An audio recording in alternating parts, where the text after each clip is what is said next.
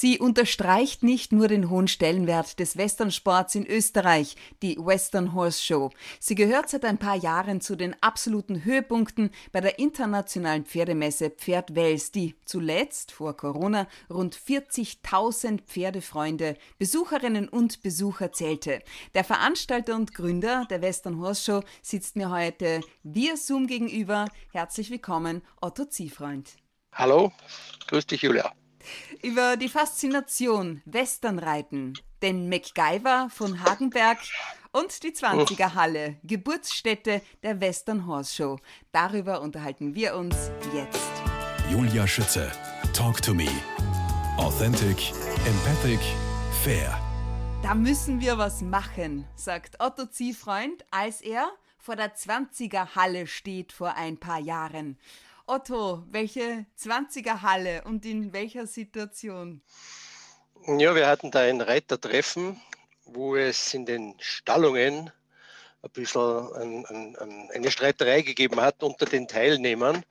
Und da bin ich in diese Halle gerufen worden und da bin ich bei der 20er Halle vorbeigegangen, wo ich eigentlich sonst nie hinkomme weil das ist drüber den Bahnsteig und da habe ich sonst nie was zu suchen.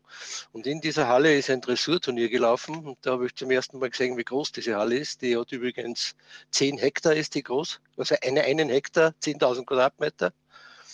Und, und dieses, dieser große Teil, der erhöhte Teil, gesagt, da müssen wir was machen. Das ist, das ist einfach prädestiniert dazu.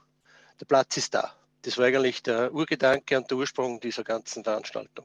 Die 20er Halle, wir sprechen von der Pferdwels, dem Messegelände. Genau, genau. Genau. Die Halle 20 und die Halle 21, die ist ganz neu dazugekommen vor vier Jahren. Ich habe das gesehen und habe mir gedacht, hey, die Voraussetzungen sind vorhanden, dass man eine so eine Veranstaltung in dieser Größe machen kann, weil das ja bei der NRJ 35 mal 70 Meter sein muss. Das ist dort machbar und wie ich das gesehen habe, habe ich gedacht, das, da muss was geschehen. Worauf liegt dein besonderes Augenmerk bei der Western Horse Show? Was zeichnet sie aus und macht sie tatsächlich so einzigartig? Das erste Mal, wie wir das gemacht haben, sind die Teilnehmer ein bisschen skeptisch gewesen. Hat es auch sehr viele Stimmen dagegen gegeben, weil sie gesagt haben, bei einer Messe so eine Veranstaltung, das geht nicht. Da sind die Pferde viel zu nervös und zu nervig. Aber es hat sich dann herausgestellt, dass das schon ein, ein seine Richtigkeit hatte. Das ist aber nach den ersten paar Stunden erledigt gewesen. Das war dann einfach, die Pferde haben sich eingestellt drauf und das war dann, wir haben auch beim ersten Mal ein paar Fehler gemacht gehabt, da haben wir den Publikumsstrom rund, rund um das Viereck geleitet. Das war ein bisschen eine Fehlentscheidung natürlich. Da sind die Kinder mit Luftballons vorbeigegangen, die haben die Pferde einfach ein bisschen irritiert. Das hat sich dann alles gegeben. Und im Endeffekt waren alle Teilnehmer einfach so begeistert, weil also ein Publikumsstrom da war. Das haben sie noch nirgends gehabt auf so einem Turnier. Da sitzen die, die reiten alle vor leeren Rängen. Da gibt es in, in Kreuth eine Riesenanlage, die ja prädestiniert wäre für solche Veranstaltungen. Da gingen 5.000 oder 10.000 Leute rein. Sind Tribünen auf allen vier Seiten und dann reiten die da unten auf einem Viereck mit 100 mal 50 Meter und sitzen vor 300 Leuten. Das ist alles leer. Da kommt keine Stimmung auf. Und bei uns in Wels war das dann halt so, dass wirklich die, Bewerbe, diese Trail-Bewerbe, die wirklich das Publikum angezogen haben, wo die Tribünen voll waren und die Leute da waren, die haben geklatscht, applaudiert und das war einfach ein, ein Erlebnis auch für die Teilnehmer, wo die alle gesagt haben, boah, ja. das passt. Ich habe vor. Du, das heißt ja, mit den Besuchern kommen ja natürlich auch noch Aussteller und Sponsoren. Das ist ja wirklich, genau. das hackt dann, äh, das ja das, sich das eine ins andere ein. Das ist ja das Hauptproblem, was wir haben in dieser Szene, dass wir auf einem Turnier auf einer Rettanlage, was ideal wäre für solche Turniere, weil die gesamte Infrastruktur vorhanden ist. Das muss man Weiß alles errichten. Das kostet alles ein Vermögen. Aber du bringst auf so eine Anlage keine Besucher hin. Das ist leider Gottes, da ist der Sport entweder noch zu wenig breit gefächert oder was. Aber es ist sehr schwierig, da Besucher hinzubringen, außer die, die Teilnehmer und den Anhang davon. Ne? Und natürlich, eine Veranstaltung dieser Größe wie jetzt das Euro-Derby, da haben wir 200.000 Euro Preisgeld. Boah. Das muss irgendwo herkommen. Das ist zum Teil Nomination-Geld, was die Teilnehmer selber bezahlen, aber der Rest ist von Sponsoren. Mhm. Und die musst du aber mal auftreiben. Die kriegst du aber nicht, wenn du heute eine Veranstaltung machst vor leerem Publikum, vor leeren Rängen. Heute zählt die Western Horse Show zur größten ihrer Art in Österreich und seit drei Jahren zu den wirklich absoluten Highlights bei der Pferdwels, die Corona-bedingt nicht nur programmtechnisch Abstriche machen musste, aber du wärst ja nicht du. Also hast du vor kurzem wieder was gemacht und zwar gemeinsame Sache mit dem Western Training Center HD Schulz in Wiener Neustadt. Ja, das ist entstanden aus dem Corona-Desaster, da ja die Messe Wels, also das Derby, was wir da heuer gemacht haben, das war das Derby 2020. Da, das Ganze läuft ja so, dass, dass die Teilnehmer bei diesem Derby die, die Pferde ein gewisses Alter haben dürfen. Das heißt, die Pferde dürfen nicht älter sein, also müssen ein Alter haben zwischen fünf und sieben oder acht Jahren. Und wenn da ein Jahr kein Derby stattfindet, sind Pferde, die was dann nominiert sind, die müssen einbezahlt werden, damit sie teilnehmen dürfen an diesem Derby. Wenn da ein Jahr nichts ist, dürfen die Pferde, sind sie ja älter, sind sie nicht mehr teilnahmeberechtigt. Jetzt haben wir dieses Teilnahmealter ein Jahr aufsetzen müssen, damit die 21 für das 20er Derby starten dürfen. Und das Nomination-Geld, das ist ja das Geld, was die Teilnehmer, wenn ein Fohlen auf die Welt kommt, und der Besitzer dieses Fohlen der Meinung ist, das Pferd bekommt das Potenzial, um bei diesem Derby zu starten, dann kann er das Pferd nennen und kann dafür einzahlen. Und dieses Nomination-Geld wird dann als Preisgeld ausgeschüttet. Und das, was wir da jetzt gehabt haben, 2020, das Derby hat leider nicht stattfinden können, weil die Welser Messe äh, nicht stattgefunden. Sie wurde zwar verschoben auf September, aber da war das Derby nicht machbar. Jetzt haben wir die Western Horse Show 2020 komplett gecancelt. Jetzt haben wir aber das Euro-Derby durchziehen müssen, 2021. Jetzt haben wir halt die einzige Reitsportanlage in Österreich, die die Möglichkeit bietet, so etwas zu machen, war eben das Western Training Center Schulz in, mhm. in Wiener Neustadt. Und dort haben wir halt jetzt das Derby gemacht. Großartig. Otto Ziefreund, und du bist ja schon wieder am Machen. In Europa gibt es ja zwei wirklich große Veranstaltungen. Und eine davon willst du und wirst du nach Österreich holen. Stimmt's? Ist richtig, ja. Und das war eben jetzt das Euro-Derby. Das war der, der, Grundgedanke jetzt, wo eben die, die NRJ an mich herangetreten ist, ob das auf der Welt, im Zuge der Welser Messe, der Westernhorst schon möglich wäre. Und das haben wir besprochen, haben gesagt, okay, das wird machbar sein. Der einzige, das einzige Problem bei diesem bei dieser Geschichte war, dass das Euro-Derby immer im Herbst stattfinden sollte, im September. Da ist eben die Welser Messe nicht möglich, die ist im Mai. Und jetzt ist äh, der, der Gedanke aufgetreten, und das Euro-Derby ist die zweitgrößte Show in Europa von der NRJ.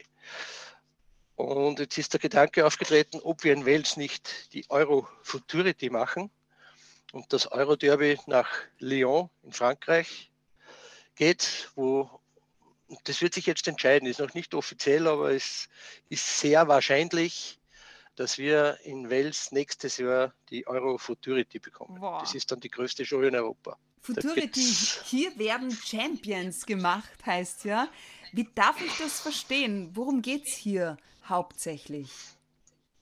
Euro Derby sind Pferde startberechtigt im Alter von fünf bis acht Jahren. Mhm. Und bei der Futurity sind Pferde bis vier Jahre startberechtigt. Das heißt nicht älter wie vier, das sind die Jungen.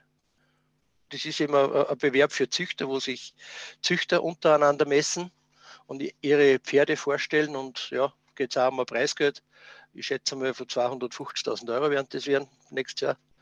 Und werden sicher so bis zu 300 Pferde am Start sein. Boah, nicht schlampert. Du, was, was ist so die mitunter größte Herausforderung bei deinem Vorhaben? Die größte Herausforderung ist, die Infrastruktur zu errichten in Wales, um diese Veranstaltungen überhaupt zu gewährleisten, weil da muss ja alles errichtet werden. Wir haben ja die, der Grundgedanke der Western Horse Show war ja nicht jetzt spezialisieren auf Reining oder Quarterhorses, sondern einfach Western reiten. Und zum Western reiten gehört Trail Pleasure, Western Riding, das sind verschiedene Disziplinen. Und die will ich jetzt nicht canceln, nur weil wir das Derby oder die Futurity haben. Das heißt, wir werden auch EQJ ist wieder eine andere Organisation, äh, Turnier machen und ein ZNS-Turnier für die Einsteiger und, Und die Newcomer, wir wollen ja, wir wollen ja den Sport einem breiten Publikum vorstellen und eben, eben einen Zuwachs bekommen. Ne? Mhm. Die Jugend müssen wir ansprechen. Und um das geht es eigentlich bei der Messe auch, weil da, wo erreicht sonst so viel Leid? Wo die das dann da stehen und zuschauen und sagen, boah, das gefällt mir, das mache ich auch. Otto Ziefreund, das heißt, ist das der Grund, warum du das alles machst und nicht deine Pension genießt? Pension genießen, was, was ich genieße mein Leben. Und das ist einfach uns nicht nur meins, sondern auch das meiner Frau. Wir, das ist unser Leben, was wir da machen. Ja. Und äh, es ist leider in Österreich, es hat früher viele Anlagen gegeben, die Turniere veranstaltet haben. Aber das hat sich leider alles aufgehört, bis auf die eine in Wiener Neustadt vom Schulz Helmut. Ne?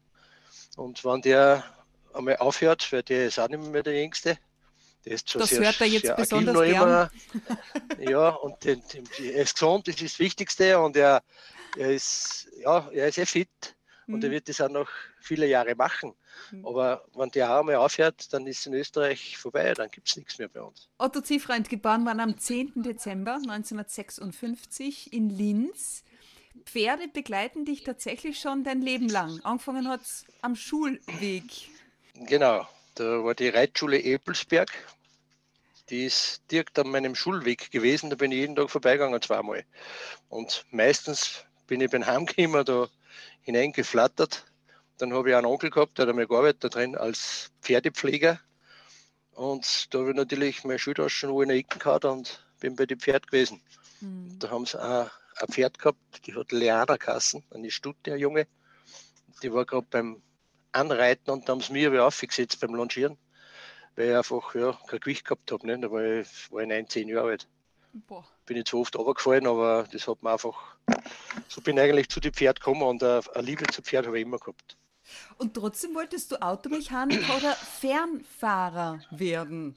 Das waren so deine ersten Berufswünsche. Ja, Automechaniker, das war halt jeder Bur in, damals in der Zeit wollte Automechaniker werden und Fernfahrer, ja, weil mein Opa Fernfahrer war. Ah. Da bin ich oft mitgefahren, das hat mir einfach gefallen. Besonders geprägt, hast du mir im Vorfeld verraten, hat dich dein Stiefvater. Inwiefern? Ja, der hat mir eigentlich beigebracht, dass es nichts gibt, was man nicht selber machen kann oder reparieren kann. Und das ist mir eigentlich geblieben. Es gibt nichts, was ich nicht versucht zu reparieren oder, oder man kann ja nicht alles selber machen aber schon sehr, sehr viel. Dann kann man sich selber helfen, dann kann man sehr viel Geld sparen. Der Stiefvater hat Lederfußbälle für euch hergestellt. Tatsächlich. Genau. Das war, der, wir haben so einen, so einen Fußballverein gehabt, einen, einen, einen inoffiziellen bei uns in der Straße, in Linz war das, in der Wank-Mühlhof-Straße. Da haben wir, da wo jetzt das Wifi steht, haben wir sich einen Fußballplatz errichtet. Da haben wir Steiner geklappt, groß gemacht, Stauden weggerissen da haben wir dann so einen Fußballplatz gemacht gehabt und mein Stiefvater hat Lederbälle genäht für uns. Ma. So richtig, wie es heute zum Kaufen sind, die hat es damals nicht gegeben. Und die hat ihre Hand gefertigt und ja, da habe ich mir mal zugeschaut und, und hat viel Lederarbeiten gemacht, auch Mokassin und, und ja, alles no. Mögliche halt. Ja, er hat auch die ganzen Inneneinrichtungen in der Wohnung hat er zum Teil selber gemacht und war einfach ein super Handwerker, Boah. wo er nur Bäcker gelernt hat. Ein Bäcker war er. Ja, aber du hast jetzt nicht auf Automechaniker gemacht und auch nicht auf Fernfahrer, sondern eine Lehre zum Juwelier, Gold- und Silberschmied. Warum? Genau, das war, das war so eine Geschichte. Ich war immer ein Bastler und habe in irgendwann einmal so mit, mit aus Silberdraht Schmuckstücke hergestellt für Nachbarfreundinnen und so. Und eine Nachbarin, Krankenschwester war das damals, die hat das gesehen und hat gesagt, wow, du solltest eigentlich Goldschmied werden. Und ich habe damals noch nicht einmal gewusst, dass es den Beruf überhaupt gibt. Mhm. Weil man nicht darüber Gedanken macht, wer das, wie das so ist. Und das war dann die, der Grundgedanke, wo mir gedacht habe, naja, das schaust du mal an. Und das hat mir dann relativ gut gefallen. Jetzt bei so einer dann Lehre stehen sicher nicht nur Stanzen, Feilen und Gießen auf dem Stundenplan, oder? Was macht Nein, so eine Lehre aus? Da musst du sicher Chemie und so ein bisschen Bescheid wissen und Physik, oder? Du musst auch wissen, ja, weil du ziemlich viel mit Säulen zum Tor hast ja. und mit Giften, mit Arsen und solche Sachen. Das ist schon ein sehr umfangreicher Beruf. Mhm. Und handwerklich musst du sehr geschickt sein. Machst du Trensen auch selber? Nein. Also ich bin ja absolute Laie, ich kenne mich da gar nicht aus, aber. Ja. Nein, das ist, das ist wieder Kunstschmiedearbeit. Das heißt, wie bist du jetzt mal wieder zurück aufs Pferd gekommen? Durch einen Motorradclub. Da haben wir eine Freundin eines Clubmitglieds von uns, die ist reiten gewesen, in einem Reitclub in Hofkirchen. Und die hat gesagt, hey, machen wir einen Clubausflug dorthin. Und das haben wir gemacht und sind dann dort ausgeritten, eine ganze Partie, war ja eine Katastrophe. Weil keiner reiten hat können, man kann sich vorstellen, das Chaos. Aber so bin ich eigentlich dort wieder hingekommen zu den Pferden und dann haben wir mal einen, einen Ausflug gehabt, Motorradausflug. Das war zwar ein schlimmes Jahr, da haben wir drei Todesfälle gehabt im Verein, im Freundeskreis. Und da war ich dann ziemlich am Boden und dann war so ein Vorkommnis, wo wir sich wo treffen hätten sollen. Und da haben sie nicht auf mich gewartet und ja, dann habe ich gesagt, so aus Montag das Motorrad in die Zeitung geben. Ich sattle Freitag um. was verkauft. Ich sattle um, genau. und dann, dann war mein Vater, er ruft mich an und sagt, du, ich habe ein Pferd für dich. Sag ich, hey, was ich jetzt für ein Pferd? Ich kann mir das gar nicht leisten. Ja, ich habe das beim Kartenspielen gewonnen. Nein, gekommen, was ist das darf ich nicht wahr sein. Ja, wirklich. Sag ich, was ist das? Sagt ein Arabo-Haflinger. Denke ich mir, verdammt, ja, es ist ein Fohlen. Denke ich mir, verdammt, was tust du jetzt mit dem? Sage ich, ja. Er hat dann gesagt, Oma zahlt die Hälfte dazu. Dann habe ich gesagt, okay, dann bring's. Und ausgestellt hat sie dann, das war ein Pony. Das war so ein Pony-Mischling.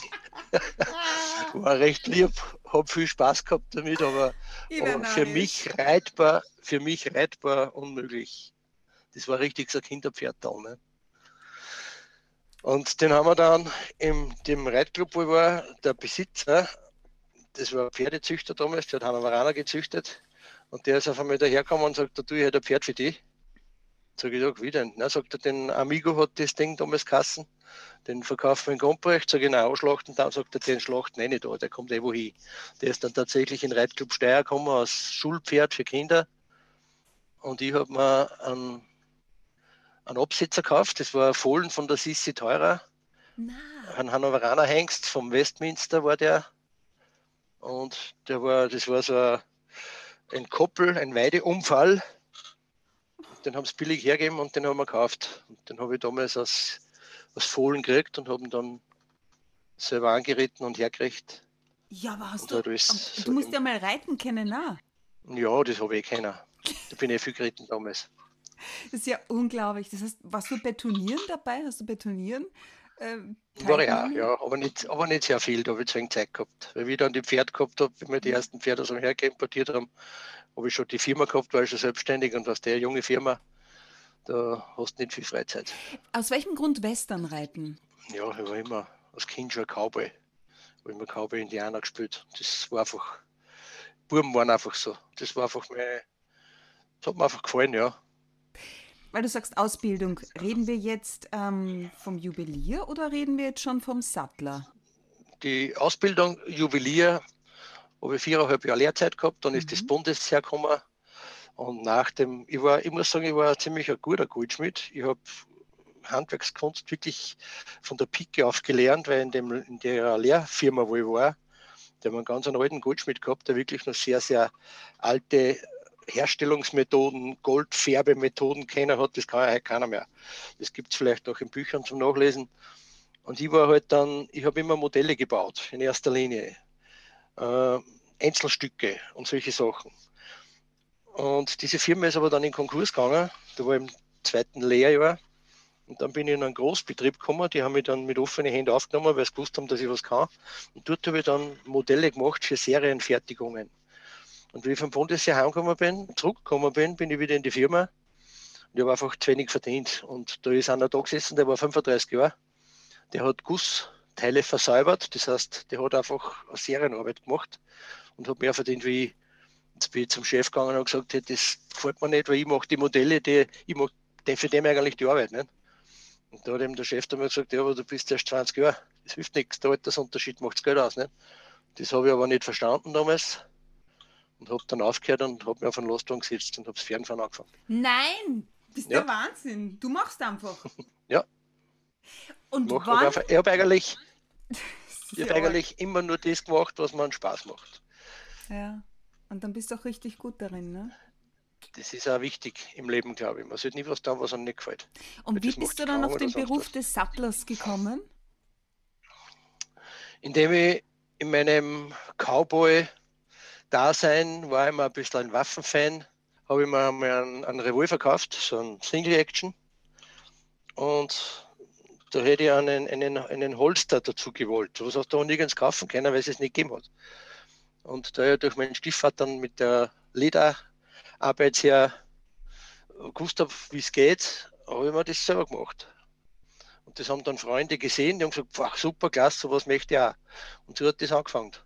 Und dann habe ich mich erkundigt, gescheit gemacht, diese Ledertechnik des Lederproduzierens und Schneiden, das kann ja bei uns oder hat damals bei uns ja niemand gewusst, wie das geht. Das ist alles, das war am Aussterben, dieses, dieses Sattler- oder Lederhandwerk. Und da haben wir das alles selber mühsam Nein. beigebracht. Und das ist aber dann so groß geworden, dass ich, dass ich in der Firma, ich, da, ich bin dann von der Fernfahrerei wieder zurück in die Goldschmiederei, weil eben aus dieser Country-Music-Szene schon die, die Leute bedient habe mit Accessoires, mit Kaubehüten, Stüffeln. Ich habe ihnen einfach das Zeug besorgt. Und habe auch Gürtelschnallen gemacht, weil das, das sind so Sachen, so Ansteckpins, weil ich gewusst habe, wie das geht, weil als Goldschmied habe ich das alles gelernt. Und dann habe ich ein Gürtelschnallen gemacht für einen Verein und da habe ich eine Gießerei gesucht, die mir diese, diese Schnallen in großen Stückzahlen produziert. Und da bin ich nach Enz gekommen in einen Gabelonzerbetrieb und der hat mich gefragt, wieso ich mich da so gut auskenne, sage ich, weil ich es gelernt habe.